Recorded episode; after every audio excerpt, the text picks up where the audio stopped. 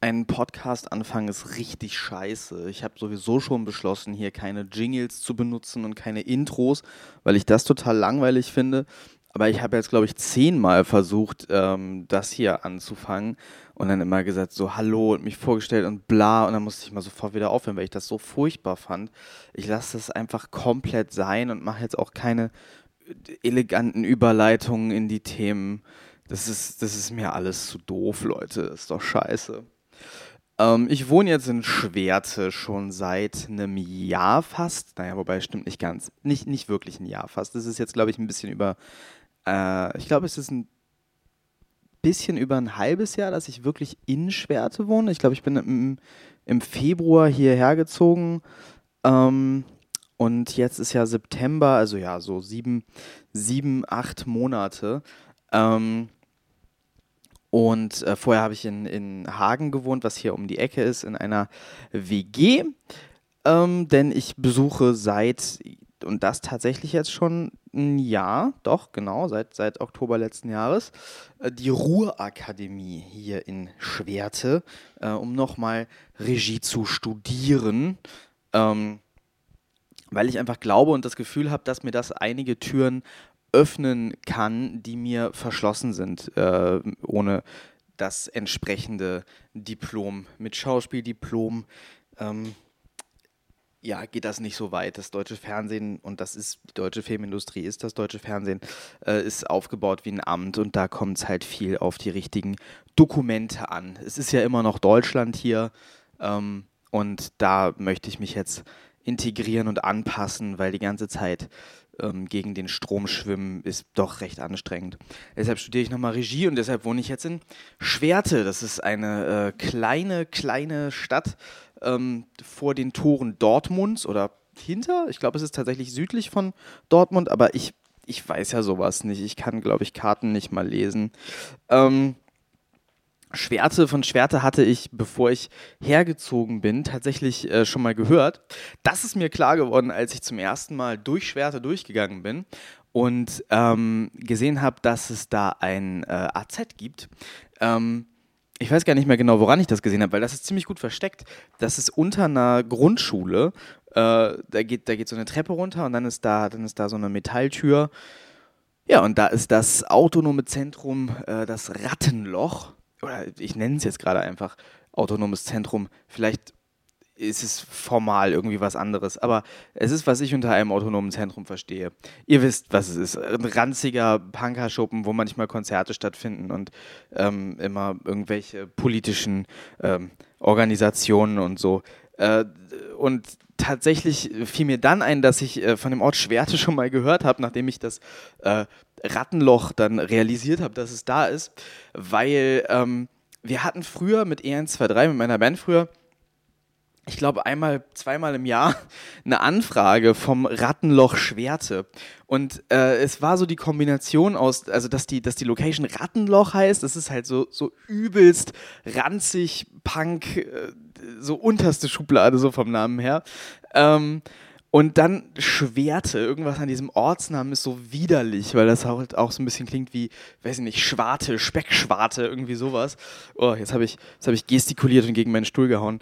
Ähm, das hat uns irgendwie in der Kombination immer so angewidert, dass wir immer abgesagt haben, ohne da groß äh, reinzugucken. Und da, äh, ja genau, als ich dann das erste Mal durch Schwerte ging, nachdem schon klar war, dass ich hierher ziehe, wurde mir dann auch bewusst, ähm, ja, ach Mensch, das ist jenes Schwerte mit dem Rattenloch. Im Rattenloch hätte es dann tatsächlich auch fast äh, so ein E1, 2, 3 äh, Konzert mal wieder gegeben. Also wir haben uns ja wann aufgelöst? Vor langer Zeit. Ich habe es jetzt gerade vergessen, wann das war. Ich glaube 2015.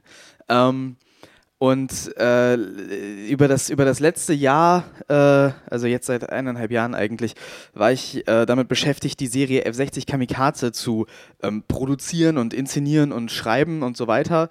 Ähm, und wir brauchten da an verschiedenen Stellen immer wieder Geld und sind da zwischendurch äh, potenzielle Geldgeber eingestiegen und dann wieder ausgestiegen und dann äh, waren wir schon total tief drin und mussten fertig werden und es musste weitergehen und es hatte Zeitdruck und wir mussten Kredite aufnehmen und haben uns so hoch verschuldet und ähm, eine der Ideen zwischendurch, um noch ein bisschen Geld reinzukriegen, war, im Ratenloch ein Soli-Konzert für F60 Kamikaze zu machen von mit äh, E123.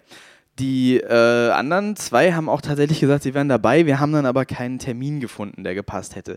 Sehr schade. Ansonsten hätte es vielleicht eine kleine vorübergehende E123 Live-Reunion für einen Abend gegeben. Hätte mich voll gefreut. Ich hatte mega Bock drauf, aber leider hat es terminlich nicht geklappt. Wir haben dann irgendwie gesagt, dass wir eigentlich so Bock hatten, alle, dass wir vielleicht ähm, ab sofort einmal im Jahr wenigstens irgendwie mal wieder ein Konzert spielen wollen. Aber da ist jetzt bisher auch nichts weiter bei rumgekommen.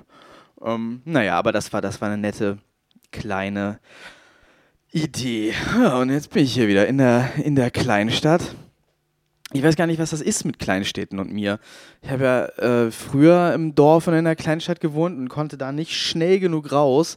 Und ich meine, man hört das, ähm, die, die, die, die zweite EN3 EP, die Kleinstadt EP, bringt, glaube ich, äh, viel von meinen äh, ewigen Gedanken und Gefühlen zu dem ganzen Thema ganz gut ähm, auf den, auf den Punkt, gerade bei F60 Kamikaze geht es auch äh, thematisch wieder darum, wie furchtbar es ist in der Provinz.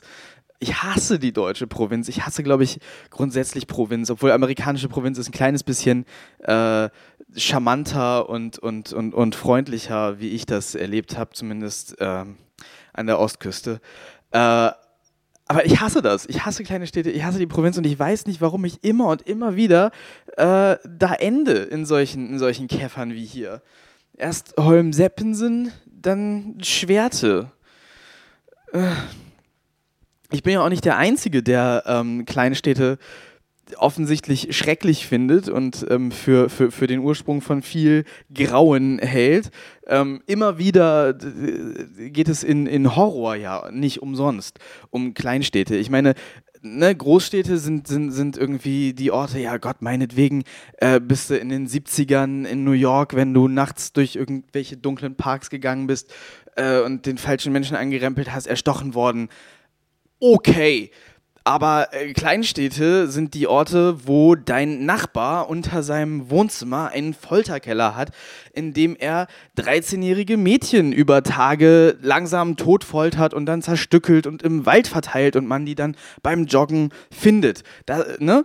Ähm, Kleinstädte sind die Orte mit den, mit den, mit den Spukhäusern. Kleinstädte sind diese, diese einsamen, dunklen äh, Kommunen, wo man eingesperrt ist mit diesen Leuten, die man da eigentlich, die man eigentlich gar nicht haben will. Man kann sich in der Kleinstadt auch immer gar nicht aussuchen, mit wem man rumhängt, weil es sind ja gar nicht so viele Leute da. Die Menschen, mit denen man sich umgibt, sind am Ende einfach die Menschen, die im eigenen Alter sind.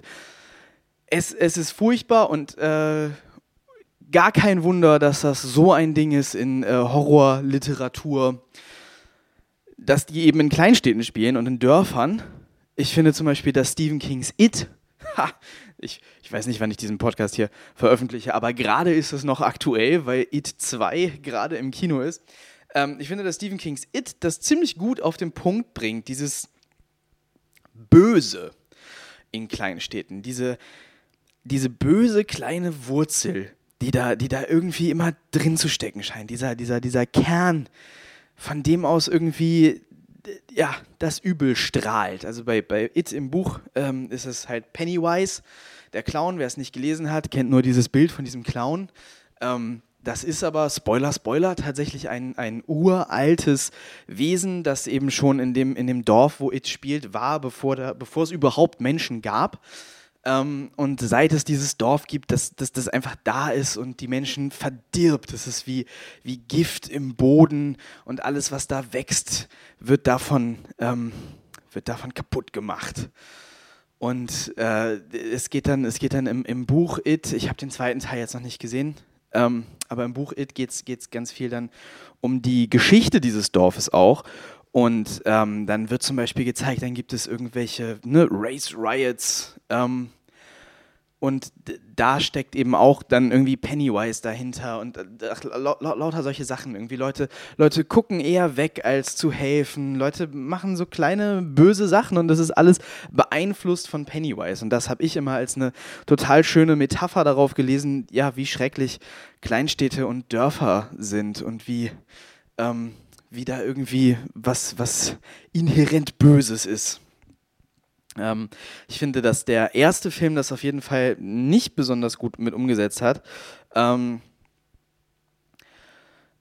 das ist das Einzige, was mir am ersten Film nicht gefallen hat. Ich finde den ersten It-Film total fantastisch. Es ist ein richtig guter ähm, Fantasy-Horror-Film für Kinder. Äh, ist, ich würde es einen Gateway-Film nennen. Also es ist so ein Film, den sollte man vielleicht mit, weiß ich nicht, 9, 10 oder sowas, also nicht 9, 10, 9 oder 10, das erste Mal gucken und sich dann ein bisschen erschrecken und dann ähm, Horror total geil finden. Ich glaube, dafür ist der Film so ein bisschen da. Ähm, und ich finde, der macht total viel Spaß und ist total schön gemacht, aber er ist komplett am, am tieferen Punkt des Buches äh, vorbei und ist natürlich, natürlich ist es eine, ähm, eine Kinderfilmvariante von dem Buch, aber was soll es auch sonst sein? Es muss ja an irgendwen verkauft werden. Die Protagonisten sind äh, Kinder, dann kannst du nicht einen Film machen, den Kinder nicht gucken können. Ähm, ich weiß nicht, wie der zweite Teil ist. Ich habe irgendwie, gar nicht so Bock, den zu gucken. Irgendwie drei Stunden. Hm, ich weiß, was ist denn noch übrig zu erzählen? Vielleicht gucke ich ihn. Mal gucken. Hier, hier in der Provinz gibt es kein Originalsprache-Kino und ich kann mir Synchron nicht geben, weil ich, ich weiß gar nicht, ob man das begründen muss. Leute, das ist unerträglich. Ähm, und äh, von daher weiß ich nicht, ob ich überhaupt jetzt demnächst mal ins Kino komme. Also ich bin in Schwerte, ich bin 20 Minuten entfernt von der Dortmunder Innenstadt. Also es ist tatsächlich auch nur, nur irgendwie fünf Minuten, bis man in Dortmund ist, in den, in den Stadtteilen Applerbeck und Hörde. Ja, Hörde ist ein Trennstadtteil übrigens, habe ich gelesen. Ähm, also ich bin relativ schnell äh, in Dortmund und dann in der Nordstadt, wo äh, das Roxy ist was ein äh, Programmkino ist, das ein bisschen überregionale Bekanntheit hat, weil es da irgendwie eine Kampagne drum gab, dass das erhalten werden muss. Aber die haben ein Programm, das zurzeit, glaube ich, aus einem Film besteht und das ist der neue Tarantino. Also ein Programm, das mich mehr nicht langweilen könnte. Aber wenn die It reinkriegen, keine Ahnung, vielleicht haben sie den ja. Die zeigen das auch nicht mal immer in Originalsprache. Ich weiß gar nicht, was, was, was los mit euch, Leute? Warum guckt ihr Synchro? Ähm, dann die andere große Horrorsache, also ich meine, Stephen King immer wieder nimmt er die kleinen Städte sich vor. Das ist ja nicht nur It. Ne? It ist so ein bisschen das quintessentielle Ding über Kleinstädte, aber er hat ja gerade jetzt auch wieder Elevation rausgebracht, was ich nicht gelesen habe. Ich habe es angefangen und dann wieder aufgehört. Also ich, ich, ich kann da gerade gar nicht kompetent drüber reden. Ähm, aber ich weiß, dass es in einer kleinen Stadt spielt. Aber das meiste von seinem Zeug spielt auch in kleinen Städten. Gibt es ein Stephen King-Buch, das in New York spielt oder in Los Angeles? Ganz im Ernst, gibt es ein Stephen King-Buch, das in Los Angeles spielt? Nee, ne? Also Stephen King-Bücher spielen grundsätzlich in Kleinstädten in Maine. Es spielt dann, es spielt nicht mal in Boston oder sowas. Oder, oder, oder ähm, sogar hier, Portland, Maine ist schon, ist schon zu groß. Es spielt immer in irgendwelchen Kleinstädten in Maine und das ist super und das ist gruselig. Und jemand anders, der immer seine äh, Geschichten in Kleinstädten in äh, New England hat spielen lassen, außer, außer ähm, hier, die eine in Red Hook. Ähm, ja, der, der, belesene Zuhörer weiß schon, wen ich meine, ist äh, natürlich Lovecraft. Ähm, und ich habe zum Beispiel den Cthulhu-Mythos auch immer verstanden als eine ähm, Metapher für äh, Kleinstadt- und Dorfgemeinden, also diese, ne, wenn die da irgendwie alte Götter angebetet haben, unaussprechliche Kulte ähm, ge gegründet haben, die so in ihrer Gemeinschaft unter sich geblieben sind, da muss ich oft dran denken. Äh, ich war mal auf einem Festival, das heißt das Friedensfestival, das ist in Ostfriesland gewesen, äh, ganz, ganz tief draußen auf dem Dorf in Ostfriesland. Und ähm, da musste ich, da, also da, da, da, fuhr kein Taxi hin, da fuhr nicht mal, äh, kein Taxi, jetzt habe ich, äh, da fuhr kein Zug hin, da fuhr nicht mal ein Bus hin, da musste ich mit einem Taxi hinfahren von, ich weiß nicht mehr wo, irgendeine, irgendeine Stadt bin ich angekommen, da musste ich von da aus ein Taxi nehmen und ziemlich lange ähm, fahren durch die Dörfer. Und die Taxifahrerin, äh, die, die, sich da super auskannte, die musste sich auch durchfragen, wo dieses spezielle Dorf jetzt ist. Und das musste sie in verschiedenen anderen Dörfern tun, jeweils in der eigenen Sprache dieses Dorfes. Ich habe nicht verstanden, was sie mit diesen Leuten geredet hat. Und das ist Ostfriesland, das ist einfach auch Norddeutschland. Aber diese kleinen abgeschiedenen Gemeinden, die haben, sie behaupten, es sind Dialekte die sie da selber haben. Aber das sind keine Dialekte, das sind, das sind andere Sprachen, Das ist nicht zu verstehen. Und die Taxifahrerin hat mir erzählt, dass es sogar von Dorf zu Dorf so ist, dass die komplett unterschiedliche Dialekte sprechen, die sich so weit unterscheiden, dass Leute aus dem einen Dorf die Leute aus dem anderen Dorf nebenan nicht verstehen können. Und das hat mich dann sehr an Lovecraft erinnert. Ich meine auch natürlich, weil äh, es da eine gewisse Nähe zum, zum Meer gibt. Ähm, da kann man sicherlich auch sich eine gute Cthulhu-Geschichte ausdenken, wo dann so eine kleine Gemeinschaft aus Fischmenschen für sich selber äh, isoliert lebt. Ja, und ich bin jetzt in, in Schwerte, ne? Ich bin in Schwerte. Ähm, ich bin zum ersten Mal dadurch wirklich lange im Ruhrgebiet. Ich habe mir bisher noch nie Gedanken um das Ruhrgebiet gemacht. Aber ähm, Nordrhein-Westfalen grundsätzlich ist ja quasi eigentlich das, das Mittelamerika Deutschlands. Ähm, was eine ganz interessante Feststellung für mich ähm, war, vor allem wenn man da jetzt so mitten reingeworfen ist. Da gibt es irgendwie doch äh, Sachen, de denen man zumindest in dieser Intensität äh, in Hamburg oder grundsätzlich vielleicht auch in Norddeutschland nicht ausgesetzt ist. Ähm, wo ich jetzt Norddeutschland gesagt habe, das Erste, was mir dafür äh, dann durch den Kopf geht, ist so eine gewisse Art von Privatsphäre, die man hier einfach nicht hat. Ähm, meine Nachbarn hier, die, äh, die, durchsuchen gelegentlich unseren Müll äh, und gucken sich an, was da so drin ist und schreiben das an den Vermieter. Ähm, die halten einen im Treppenhaus auf und wollen sich unterhalten und schreien einen an, wenn man sich nicht mit denen unterhalten will, wenn man zum Zug gehen möchte oder sowas. Äh, ähm, ich meine, das liegt vielleicht auch ein bisschen so am, am Dorfding, aber ich habe schon das Gefühl, da ist so eine, da ist so eine Art, ich weiß jetzt auch nicht, ob das am Ruhrgebiet liegt oder einfach daran, dass man ein bisschen äh, südlicher äh, ist. Ich habe jetzt äh, teilweise gehört, dass das wohl das einfach ähm, in Hamburg und in Norddeutschland eher äh, ungewöhnlich ist, dass man da äh, bestimmte, bestimmte solche Dinge nicht mag. Ähm, Sachen, die man hier als, als, als äh, irgendwie, weiß nicht, Gastlichkeit, Gastfreundschaft oder soziales Verhalten äh, interpretiert, die äh, wir halt nicht machen. Ähm, aus der zivilisierten Welt. Also irgendwie sich mit Fremden so intensiv unterhalten, fremde Leute so voll labern. Ich fahre äh, fast jeden Tag mit dem Zug zur Arbeit und wirklich, also, also äh, fremde Menschen reden dann mit einem und wollen einem irgendwie ihre Lebensgeschichte erzählen, die auch wirklich nicht besonders interessant ist. Ähm, also das ist so, so, so ein Kulturschock.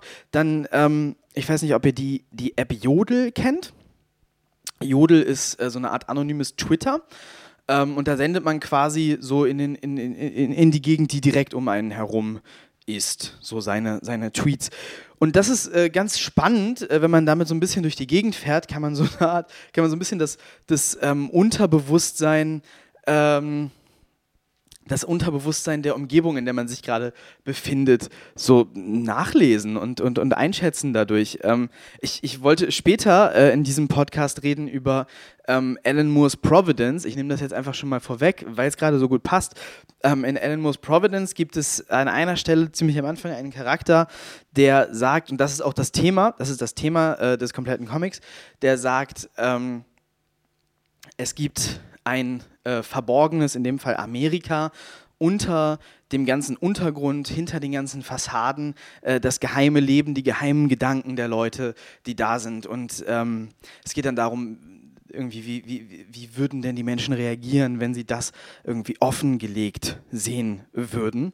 Ähm, und dieses Gedankenexperiment findet quasi seine ähm, Realisierung in der App Jodel, wo Leute eben durch diese Anonymität ähm, gar kein Problem damit haben, ihre widerlicheren oder geheimeren ähm, Seiten einfach ja, öffentlich rauszuschreiben. Und man kann sich das dann, man kann sich das dann durchlesen und dann so ein bisschen einschätzen, wie so Leute, da wo man jeweils gerade ist, so drauf sind. Und ähm, kann man jetzt über verschiedene ähm, Sachen anfangen zu philosophieren. In Berlin geht es wahnsinnig viel um Sex. Ähm, in, in allen möglichen Arten und Weisen. Äh, in München geht es viel um, um Geld, äh, um teure Sachen. Jedenfalls, als ich mal zwei Tage in München war, ging es viel in Postings, die ich gelesen habe, darum, viel Geld zu haben. Äh, soweit alles überhaupt nicht, ähm, nicht weiter äh, überraschend. Ähm, Im Ruhrgebiet ist äh, viel, viele Vergewaltigungsfantasien. Ähm, und äh, generell eine sehr, sehr bissige, ähm, sehr bissige Art, sehr, sehr unclever, sehr polterig, sehr, ja, intellektuellenfeindlich. Ähm, und das habe ich ganz schnell wieder gelöscht. Also beteiligen wollte ich mich da sowieso nicht und es hat mich irgendwann sehr deprimiert, das jeden Tag zu lesen, was die Leute hier so denken und so auf Jodel schreiben. Und jetzt, jetzt, jetzt habe ich keinen Jodel mehr. Ähm es ist auch so ein bisschen so, hier steht viel leer. Hier gehen viele Leute weg. Äh, die Städte schrumpfen alle tierisch. Nebenan hier ist halt Hagen. Hagen hatte mal irgendwie richtig viele Einwohner, da sind wahnsinnig viele von weg. Man steigt da am Hauptbahnhof aus, links und rechts steht alles leer. Hier in Schwerte, äh, mehr oder weniger malerische Kleinstadt, sehr deprimierend auf eine Art, ähm, weil einfach wirklich viel leer steht und zerfällt. Es hat ein bisschen was von, äh, also es ist natürlich nicht ganz so krass, aber wenn man durch so ländliche sächsische Gebiete fährt, wo es ja ganze Dörfer gibt, die komplett leer stehen, ähm, und ich glaube sogar, dass, dass, dass der Grund ein bisschen so ähnlich ist, weil die Industrie hier ja teilweise äh, wegwandert in großen Zahlen und dementsprechend gehen die Leute weg. Genauso ähnlich wie das ja in, äh, in Ostdeutschland passiert ist. Also das, äh, das Ruhrgebiet oder Nordrhein-Westfalen oder was weiß ich, der deutsche Westen, ähm, ja, ist, ist auch so ein bisschen, so ein bisschen ein neuer Osten gerade. Das ist, das ist auch so ein bisschen einfach deprimierend, dann hier zu sein, wenn um einen rum alles stirbt und zerfällt und endet und geht und so vieles leer und so viel Hoffnungslosigkeit. Ich meine, diese, diese düsteren Leute, dann, das, das kommt ja alles auch viel einfach dadurch, dass das, das, das Leben hier teilweise sehr düster ist und dann ähm, weiß ich nicht, teilweise scheint es auch so, als würde niemand so richtig was daran ändern wollen, wenn man halt sieht, dass so viel verfällt oder so Sachen wie die Bahn. Äh, die, ich weiß nicht, ob sich da irgendjemand, ob da irgendjemand einen Fake drauf gibt, wie, wie, wie die Bahn hier im Ruhrgebiet funktioniert. Die funktioniert nämlich gar nicht. Jede Bahn hat zu jedem Zeitpunkt immer Verspätung. Äh, ich muss von hier von Schwerte, also bei Dortmund, nach Mülheim pendeln, zweimal die Woche. Und eigentlich ist das in einer Stunde getan. Aber ich muss dabei zweimal umsteigen und ich verpasse jeden Anschluss. Und mit jedem verpassten um äh, Anschluss muss ich eine Stunde warten auf den nächsten Zug. Und ich brauche drei Stunden für eine Fahrt, die eine Stunde dauern sollte. Und das ist einfach jeden Tag so. Und ich weiß gar nicht, wenn das so dermaßen regelmäßig ist, warum ändert man nicht die Fahrpläne und sagt, ja gut, okay, der Zug kommt 20 Minuten später dann äh, schreibt ihr noch 20 Minuten später dran und macht, die, weiß ich nicht, passt die Anschlüsse an, dass man nicht äh, tausend Jahre an euren beschissenen Bahnhöfen, wo man sich nicht mal was zu essen kaufen kann, meistens. Okay, Dortmund geht, Mülheim geht, aber Alter, es gibt hier Hamm. Hamm ist ein sehr schlimmer Bahnhof. Ähm, ja, viel, viel deprimierend äh, im, im Ruhrgebiet. Eine, eine sterbende Gegend. Ach, ist, ja, unangenehm. Auf der anderen Seite ganz viel da, wo jetzt Fabriken äh, leer stehen, ähm, wird offensichtlich ist das ein, ein, konzentrierter Versuch von irgendwo aus, äh, wird versucht Theater reinzubringen, Kultur, Kunst und so weiter. Ähm, und das ist, das ist ja wieder ganz interessant. Das ist ja wieder, ich hatte das früher auch manchmal, dass ich irgendwie mit, mit dem Zug durch, durch, durch Ostdeutschland gefahren bin und überall die leeren Häuser gesehen habe und dachte, da ist doch überall Potenzial, lass uns da überall tolle Sachen reinmachen. Ähm, das denkt hier scheinbar auch irgendjemand. Ich weiß nicht genau, ob das funktioniert, wie das funktioniert. Ich habe ähm, in dem Jahr, dass ich jetzt im Ruhrgebiet bin, noch nicht viel gesehen, muss ich sagen ich habe mich von noch nicht viel Programm angesprochen gefühlt. Wie gesagt, es gibt zum Beispiel nicht mal ein Originalsprache-Kino. Auf der anderen Seite habe ich gesehen, es gibt in Bochum äh, eine Kinolocation, die äh, ausgerichtet ist extra auf No-Budget-Filme. Und dann dachte ich, warum war ich nicht die letzten, die letzten sieben Jahre in Bochum und habe irgendwie da was gemacht? Ähm, also da, da, sind schon interessante Sachen, die muss ich mir nur noch mal irgendwie raussuchen und angucken. Ich tendiere ja so ein bisschen dazu, einfach aus meinem Fenster zu gucken und alles Scheiße zu finden. Ähm, aber vielleicht muss ich das mal ändern. Wenn ihr gute Tipps im Ruhrgebiet habt, dann schreibt das doch mal irgendwo in die Kommentare oder schickt mir, schickt mir eine Nachricht. Apropos Ruhrgebiet, ähm, ich weiß nicht, das ist wahrscheinlich nicht mehr aktuell, wenn ich das hier veröffentliche, aber ich rede da jetzt trotzdem drüber. Ähm, es gab wieder eine ganz lächerliche Twitter-Sache. Herbert Grönemeyer hat ein paar Selbstverständlichkeiten auf einem Konzert gesagt und dann ist ihm vorgeworfen worden, er wäre ja wie Goebbels. Und ähm, von wem ist ihm das vorgeworfen worden? Von Nazis auf Twitter. So, das ist super billig. Es ist super dumm. Es ist was, was ein, was ein Holger Apfel hätte sagen können. Ja, das ist nicht mal irgendwie, Leute sagen manchmal so, ja, die, die AfD, das ist so ein bisschen die intellektuelle NPD, die sind so gefährlicher, weil die NPD, die hat sich ja immer selber entlarvt, weil die waren so dumm, aber die AfD, da sind so Akademiker drin. Come on. Sowas wie, ne, also wenn man hier sagt, äh, diktieren, dann will man ja eine Diktatur und äh, also das ist ja wie Goebbels. Das ist, das ist so dumm, dass, äh, wie gesagt, da wäre Holger Apfel drauf gekommen. Das hätte jeder NPD-Spasti genauso gesagt. Das ist nicht die intellektuelle andere Partei, die ja so viel gefährlicher ist, weil die so viel schlauer ist, weil das ist, das ist nicht schlau. Das ist richtig dumm. Aber was, was, was, was noch dümmer ist und was, ähm, was richtig ekelhaft daran ist, ist, dass dann wirklich so Presse, die sich total ernst nimmt und total professionell und total seriös findet, hingegangen ist und äh, irgendwie diese, äh, sie, sie sich die, diese verdammten lächerlichen Tweets von irgendwie irgendwelchen albernen Nazi-Accounts ohne viele Follower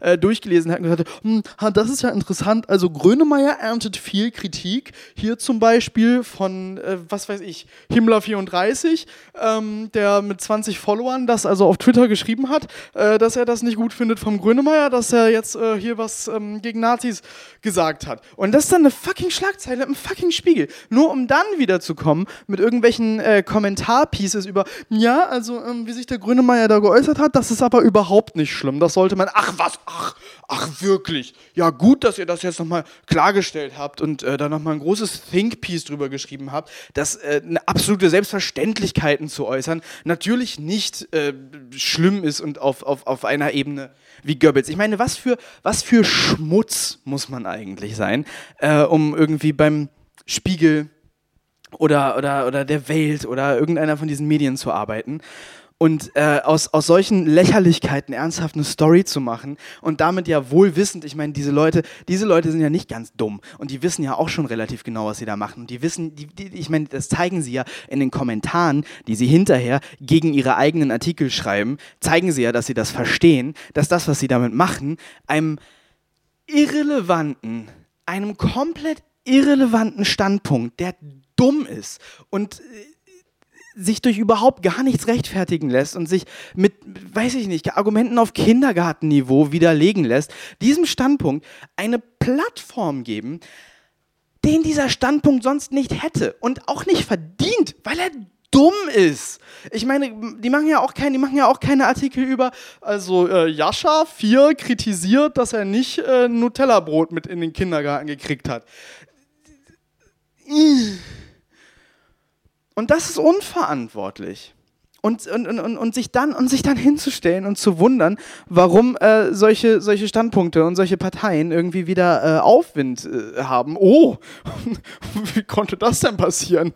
Was ist denn hier los? Fickt euch, ihr widerlichen, heuchlerischen Hurensöhne. Übrigens, äh, heuchlerisch an der Stelle möchte man ja auch ähm, nicht ungesagt lassen Herbert Grönemeyer, der auf einmal wirklich also keinen Millimeter den Faschisten geben will, hat ja noch vor wenigen Jahren äh, einem anderen Faschisten wahnsinnig viele Millimeter äh, geben wollen und sich einmal komplett hinter äh, Xavier Naidoo gestellt. Ne? Will man ja auch nicht vergessen, dass. Aber, ähm, aber in dieser Sache äh, es ist nicht mal besonders heldenhaft, sich hinzustellen und solche Selbstverständlichkeiten zu äußern. Aber daraus einen Skandal zu machen, das ist so lächerlich. Der ist ja aus Bochum, ne? Oder der hat zumindest ein Lied über Bochum gesungen. Und ein Lied über die Currywurst. Der wird hier auch sehr verehrt im, im Ruhrgebiet. Äh, Gibt es ja diese, diese Ruhrgebietsarbeiter-Romantik. Der hat hier mit Zadek äh, auch gearbeitet. Er war hier, äh, Zadek hat, hat Bochum, glaube ich, geleitet, ne? Theater. Ich weiß nicht welches. Ich habe irgendwann mal diese Zadek-Autobiografiebücher gelesen. Es gibt vier Stück. Äh, drei sind eine Trilogie. Es sind drei dicke Bücher. Das eine heißt Die Wanderjahre, das andere heißt irgendwas anderes drei so eine Bücher, Peter Zadek, dicke Bücher. Äh, total unterhaltsam, total gut geschrieben. Äh, der Typ, richtiger Wichser. Also wirklich un unerträglich, aber ähm, auch irgendwo natürlich genial und äh, kann unterhaltsam schreiben. Und wenn ich ihn nicht aushalten muss, dann lese ich halt, was er so zu sagen hat darüber, wie er Schauspieler wie Dreck behandelt, meinetwegen. Ähm, und äh, ja, genau, da ist auch ganz viel natürlich, weil das eine wesentliche Station in Zadeks Leben war und grundsätzlich offensichtlich in der Theater- und allgemeinen Kultur in Deutschland auch. Ähm, Geht es viel um seine Zeit in Bochum, wo er sehr, sehr, sehr erfolgreich war, wo eben zum Beispiel auch Grönemeyer mit im Haus war und ähm, da als Schauspieler gearbeitet hat, äh, wo sie dann, ich glaube, ein Herz und eine Seele war das, diese, diese Sitcom aus den was, 70ern? Ich habe keine Ahnung. Leute, das ist für alte Menschen, ich weiß es doch nicht. Aber irgendwie das lief da dann irgendwie wöchentlich live auf der Bühne und dann sind da die Arbeiter hingekommen, wenn sie genug Kohle gekratzt haben, sind sie mittags gekommen und haben sich Ekel Alfred auf der Bühne angeguckt und so. Hat ja auch alles irgendwie was. Das hat alles irgendwie was. Diese Art von Ruhrgebiet sehe ich nicht. Ähm, Zadek ist tot. Schade. Ich habe auch noch gar keine Currywurst gegessen hier, aber ich finde, es gibt auch wenig ekelhafteres als das grundsätzliche Konzept einer Currywurst. Ich finde schon, Curry-Gewürz-Ketchup ist ein äh, Verbrechen. Ähm, und ja, nö. Nein. Stattdessen, ich empfehle nicht die Currywurst, ich empfehle einen Film. Und zwar Silence von Martin Scorsese. Den gibt es gerade auf Netflix. Ähm, der ist ein bisschen untergegangen, als er rauskam. Ich glaube 2016, ich will sagen, 2016 kam der. Der hat so ein paar technische Oscars bekommen, aber sonst auch nicht so richtig viel äh, Aufmerksamkeit. Und ich kann nicht verstehen, warum, weil dieser Film ist ein fucking Meisterwerk. Ähm, es geht um zwei Jesuiten, Priester, Pater, was weiß ich, wie die sich nennen. Zwei so Missionare, ja. Ähm, Andrew Garfield und Adam Driver. Und die äh, hören davon, dass ihr Mentor, äh, Liam Neeson, in Japan verschollen ist, vermutlich äh, im Gefängnis oder gefoltert. Und er soll wohl öffentlich äh, dem Glauben, also dem katholischen Glauben, abgeschworen haben. Sie sagen, das kann nicht sein. Und sie gehen jetzt auf eine Rettungsmission und holen den da raus. Und dann. Ähm, ja, dann äh, lassen sie sich von China aus äh, nach Japan äh, schmuggeln. Also sie sind beide äh, Portugiesen. Ein äh, betrunkener Japaner, den sie in einer chinesischen Stadt, ich weiß nicht mehr welcher, aufsammeln, der äh, nimmt sie mit nach Japan und da gibt es dann so versteckte Dörfer, wo Christen wohnen. In Japan werden Christen äh, in dieser Zeit, 1600 noch was, sehr stark verfolgt. Ähm, von der Inquisition. Ironisch, ne? dass ausgerechnet Christen von ausgerechnet der Inquisition ähm, verfolgt und äh, zu Tode gefoltert und umgebracht werden. Ähm, ja, alles ganz grausam. Äh, diese versteckten Leute leben da im totalen Elend. Und äh, ja, dann ist es eine Geschichte von Verrat und Religion und Glauben. Und äh, sehr philosophisch und fantastisch wirklich ein, ein großartiger Film, fast drei Stunden lang. Ich empfehle allen Menschen, äh, sich einen Abend lang Zeit zu nehmen und sich diesen Film anzugucken. Der lohnt sich, das Zeitinvestment lohnt sich sehr. Äh, ganz besonders hervorheben möchte ich dabei die schauspielerischen Leistungen. Äh, also ich meine, Andrew Garfield äh, mochte ich bisher nie. Der ist aber sehr, sehr gut in diesem Film. Ein Hauptdarsteller, das sind meistens nicht die interessantesten Leute in den Filmen, aber er macht das wirklich toll. Ähm, Adam Driver, ich bin gigantischer Adam Driver-Fan. Ich finde ihn toll in allem, was er macht. Ich finde, es gibt viele Filme, wo er nicht genug zu tun bekommt. Er bekommt plenty to do äh, in Silence und er spielt das großartig und sehr berührend und toll. Und äh, guckt ihn euch an, den Adam. Und wer absolut äh, die Standout-Performance des Filmes abliefert, ist ein japanischer Schauspieler namens Issei Ogata, von dem ich vorher noch nie gehört habe, glaube ich, und den ich, glaube ich, auch noch nicht irgendwo gesehen habe. Ich habe jetzt seine Filmografie nicht auf dem Zettel, aber ähm, der ist großartig. Der spielt den, den, den Chef-Inquisitor und es ist eine exzentrische Performance und es ist eine großartige Performance. Also äh, wer von all diesen äh, Jokern, die alle diese äh, großen amerikanischen Charakterdarsteller nacheinander spielen, beeindruckt ist, ähm, der sollte sich das angucken, was der Mann da abliefert. Das ist äh, way above. Großartig. Dann visuell natürlich auch toll. So viele so Landschaftsaufnahmen. Ich fühle mich von der ganzen Handlung und der Stimmung so ein bisschen an Apocalypse Now ähm, erinnert oder grundsätzlich diese Heart of Darkness Geschichte. Also auch, dass es so eine Mission ist, dass die beiden da in so unbekanntes Territorium vordringen, um eine Person da rauszuholen, die da drin verloren ist. Ähm und wer Apocalypse Now mag, dem würde ich auch diesen Film ans Herz legen. Alles, alles toll. Ganz interessant dabei fand ich das, ähm, und das ist mir während während ich das geguckt habe, kaum aufgefallen. Ich war so richtig drin in dem Film. Ich war so richtig investiert in den Konflikten davon. Ich fand das total berührend. Ich fand das total spannend. Da habe ich hinterher gedacht, ey, einen großen Teil der Zeit ging es darum, dass irgendwelche Leute sich lieber haben umbringen lassen, als ihren fucking Fuß auf ein scheiß Bild von Jesus zu tun.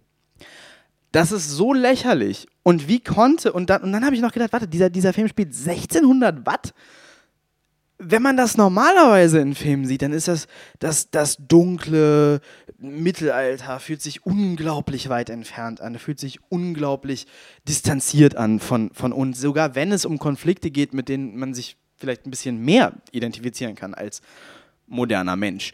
Ähm, aber dieser Film hat sich so äh, kontemporär angefühlt, so. Ähm, weiß ich auch nicht, so, so, so direkt, die, die, die Konflikte waren so verständlich und ich glaube, das hat ganz viel damit zu tun, äh, direkt ist so ein Wort, was ich bei Martin Scorsese irgendwie oft sagen möchte.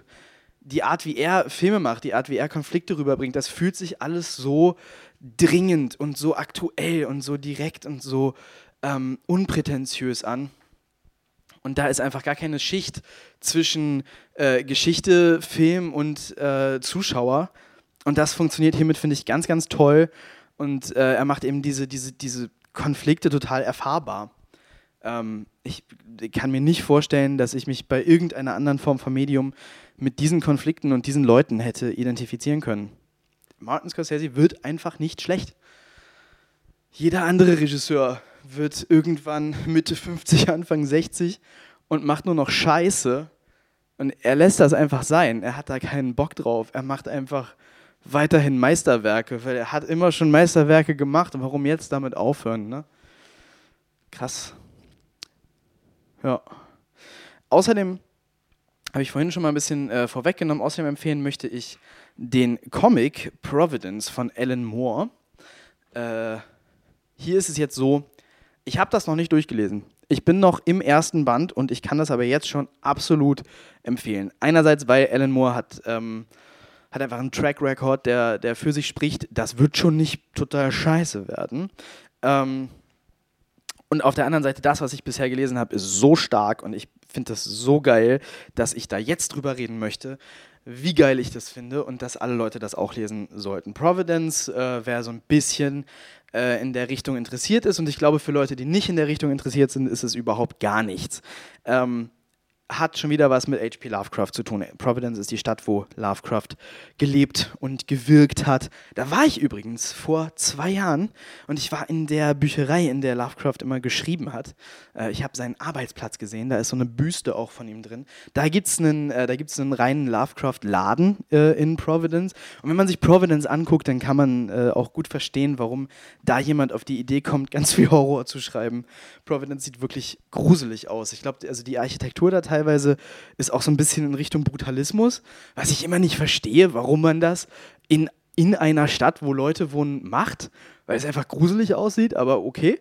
Ähm, und äh, dann aber ansonsten auch ganz viel so äh, Gebäude, die einfach aussehen wie, ähm, wie in so einem 20er Jahre äh, Kafka-Film. Also, ne, stellt euch, stellt euch so, eine, so, eine, so eine 20er Jahre Kafka-Optik. Äh, es gibt keine 20er Jahre Kafka-Filme. Ich habe das mir gerade ausgedacht, aber ich hoffe, es macht in eurem Kopf das gleiche Bild wie in meinem. Das so gemischt vor mit so, mit so wirklich, ja, teilweise brutalistischen Gebäuden, die da stehen wie, wisst ihr, bei Unreal. Wer, wer hat alles Unreal gespielt? Mal, mal die Hände hoch. Ja, uh, whatever. Also Providence sieht gruselig aus. Komische, komischer Ort. Ähm, Providence heißt also diese, diese, diese Comicreihe, die äh, sich mit äh, ja, Motiven des kosmischen Horrors äh, auseinandersetzt.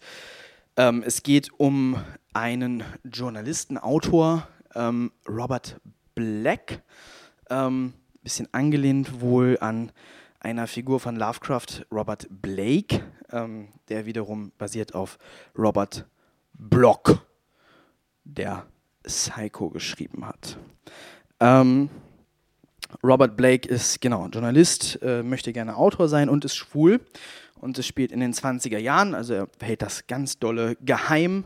Und es gibt eben eine, eine, eine große geheime schwule Subkultur. Ähm, und am Anfang bringt sich sein Lover um und er muss damit äh, umgehen. Und er äh, möchte ein, er möchte ein Buch schreiben. Also er schreibt in sein Tagebuch, äh, er glaubt nicht, dass die Welt bereit ist für ein Buch, das sich konkret auseinandersetzt mit seiner geheimen Subkultur, aber er möchte ein Buch schreiben über eine geheime Subkultur, um dieses Gefühl erfahrbar zu machen. Und auf der Recherche, bei der Recherche für dieses Buch stößt er also dann auf unaussprechliche Kulte und Lovecraft-Stuff und geht nach New England. Und äh, ich gehe davon aus, dass es ganz viel Mayhem gibt.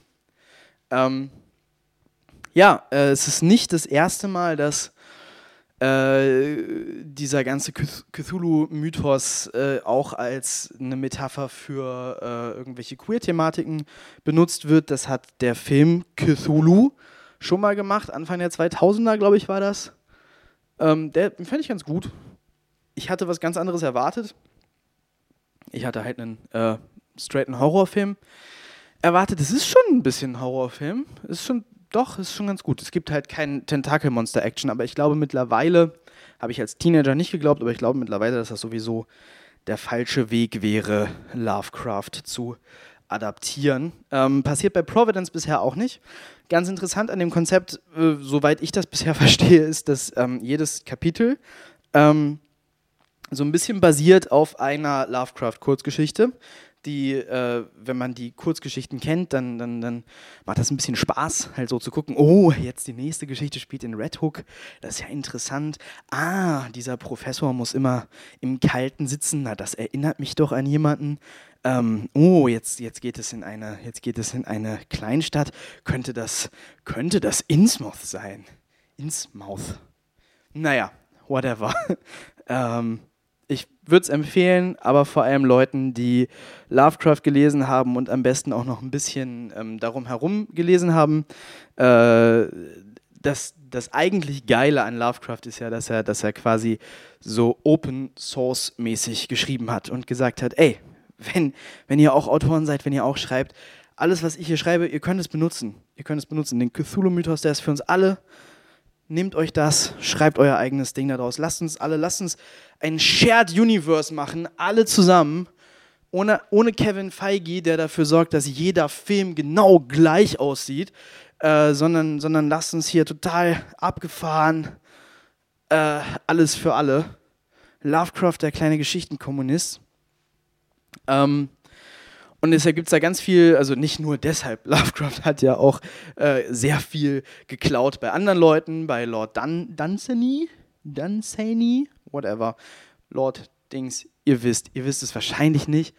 Äh, Autor kurz vor Lovecraft, der hat diese ganze Idee von einem eigenen äh, mythologischen Zirkel, so wie, so wie halt den Cthulhu-Mythos äh, erfinden mit lauter Göttern und so einer ähm, quasi religiösen Schrift. Äh, das hat der schon mal vorweggenommen. Oder was heißt vorweg, vorweggenommen? Das war seine Idee. Der hat äh, so einen Mythos geschrieben im Stil der King James Bibel. Ich habe es nicht durchgehalten. Aber ähm, er war der Erste. Lovecraft hat es nur besser gemacht. Ähm, und dann halt äh, Motive vom äh, King in Yellow, was Cosmic Horror war vor Lovecraft von, ich muss kurz aufs Buch gucken, Robert W. Chambers. King in Yellow wird in Providence auch äh, direkt angesprochen. Ganz am Anfang schon geht es um King in Yellow und ein Buch, äh, auf dem äh, King in Yellow scheinbar so ein bisschen basiert oder von dem es ähm, Inspiration nimmt, von dem ich noch nie gehört habe. Und zwar Sous le Monde. Unter der Welt, wenn ich mich nicht irre.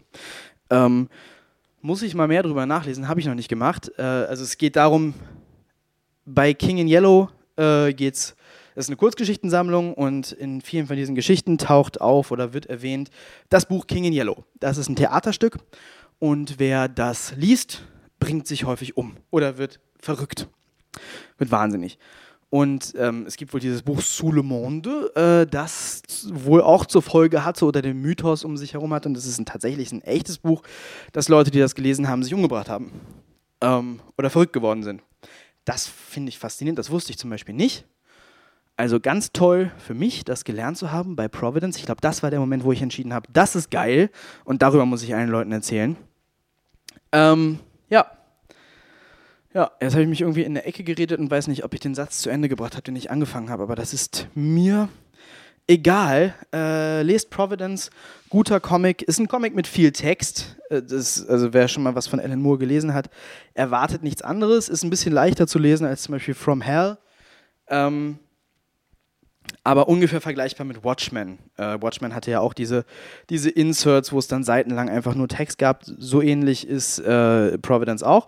Wird auch vermarktet als das Watchmen des Horror. Ähm, stilistisch, ja, äh, realistisch fast gehalten, würde ich sagen. Ähm, ich ich würde es beschreiben als Tim und Struppi-artiger Stil mit modernen Schattierungen mit so modernen Superhelden-Schattierungen. Also ein bisschen dröge, aber auch ein bisschen geil.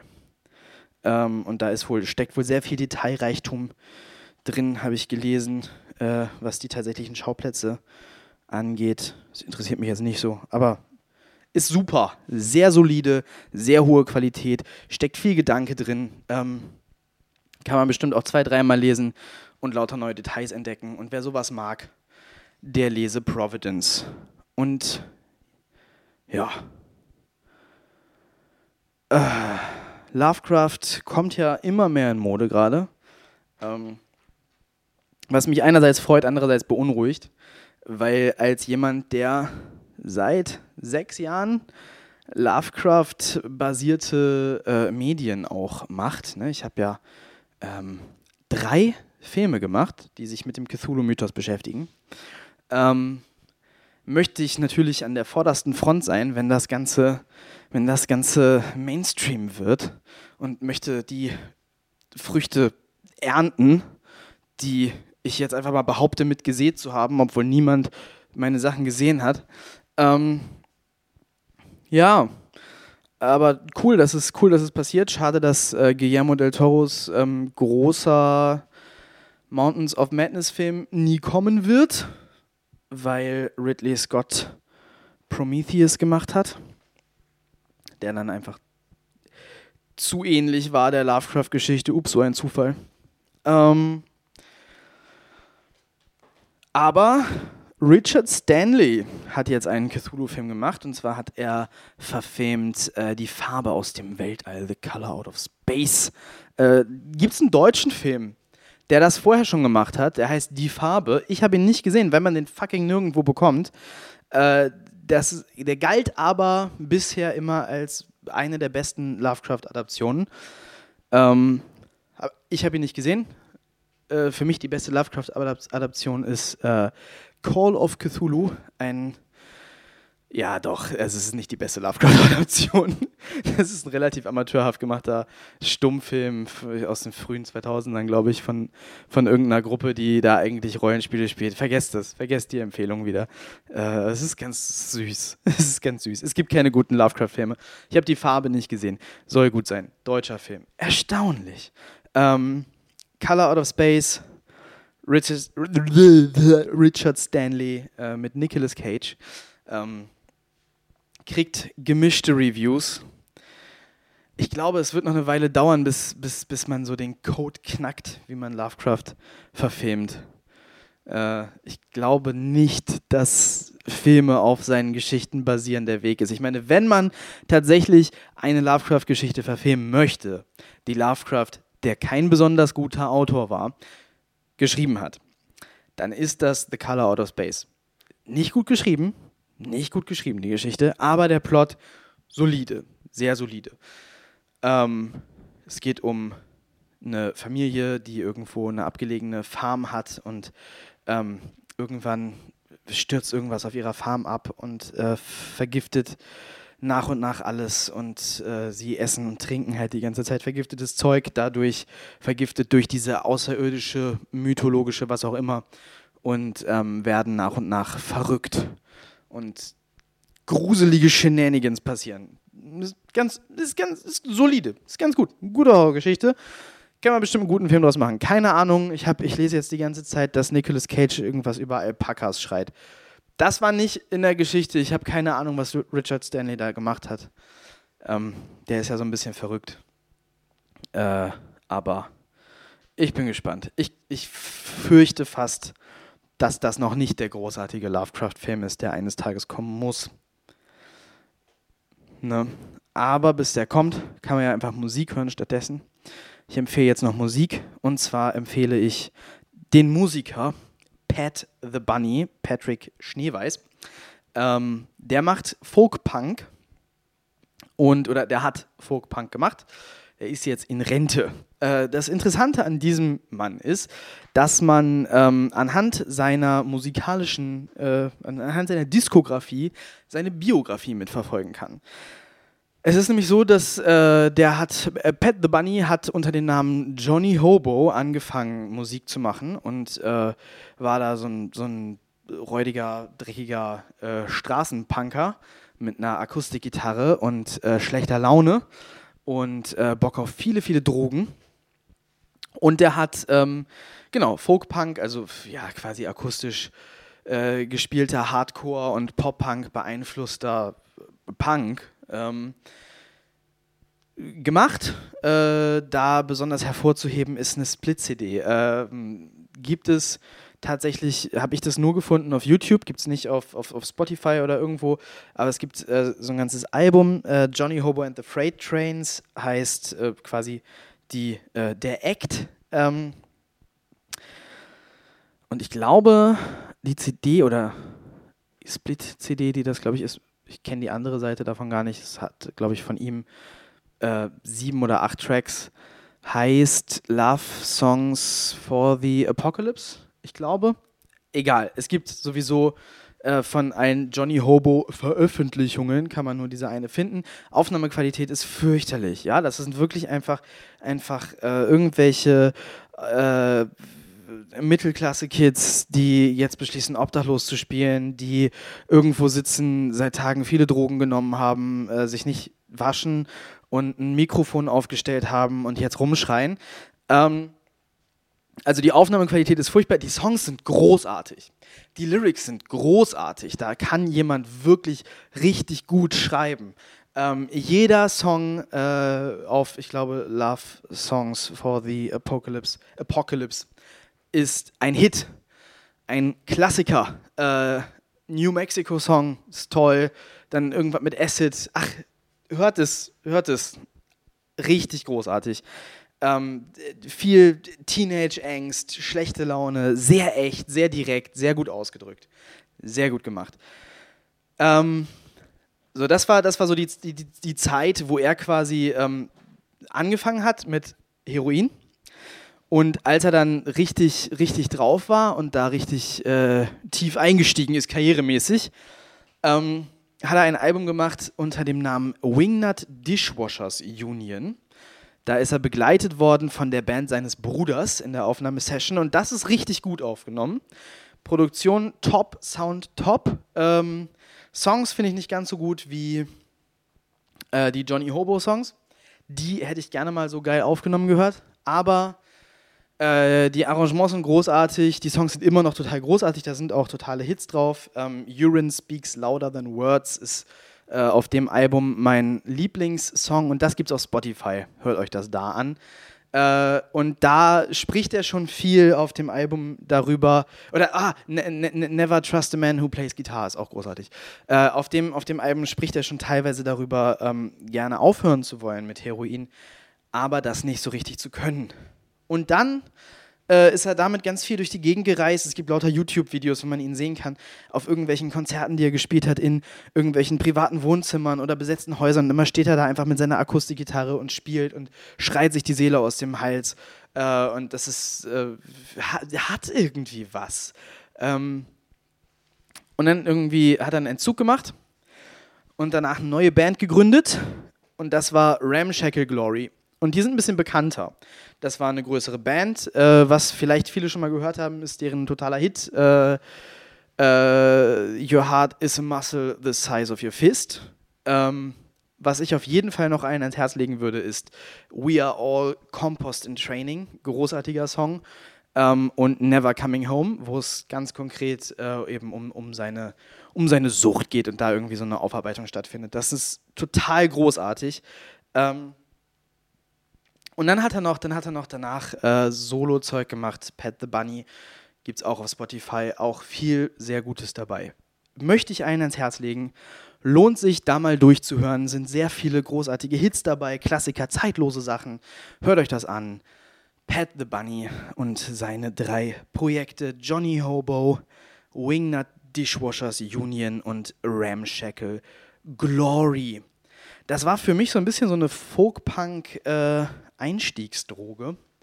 Und ich habe mich dann tatsächlich relativ viel jetzt mit diesem Genre beschäftigt. Und da gibt es einige Acts, die ich gut finde und äh, empfehlen möchte. Vielleicht in den kommenden Podcasts dieser Reihe. Das war's für heute. Tschüss!